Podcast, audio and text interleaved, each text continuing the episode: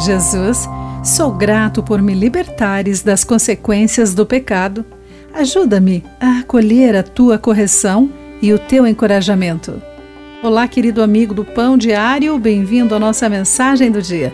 Hoje lerei o texto de Jennifer Schultz com o título Uma Crítica Gentil.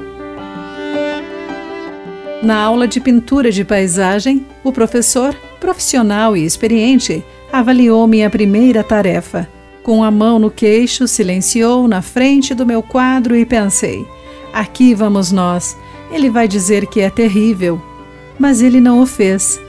Ele gostou do esquema de cores, da sensação de abertura e disse que as árvores à distância poderiam ser iluminadas. As ervas daninhas precisavam de bordas mais suaves. Ele tinha autoridade para criticar o meu trabalho com base nas regras de perspectiva e cor, e sua crítica era honesta e gentil.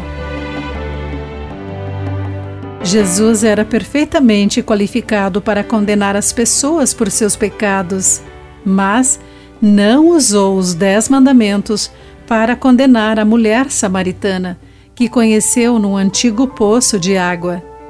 Ele gentilmente criticou sua vida com poucas declarações e ela reconheceu como a sua busca por satisfação a levara ao pecado.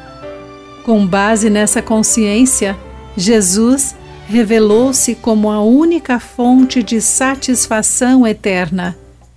Experimentamos essa combinação de graça e verdade que Jesus usou nessa situação em nosso relacionamento com Ele.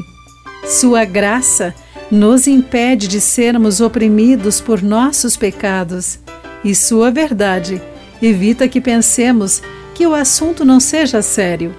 Convidemos Jesus para nos mostrar onde precisamos crescer para nos tornarmos mais semelhantes a Ele.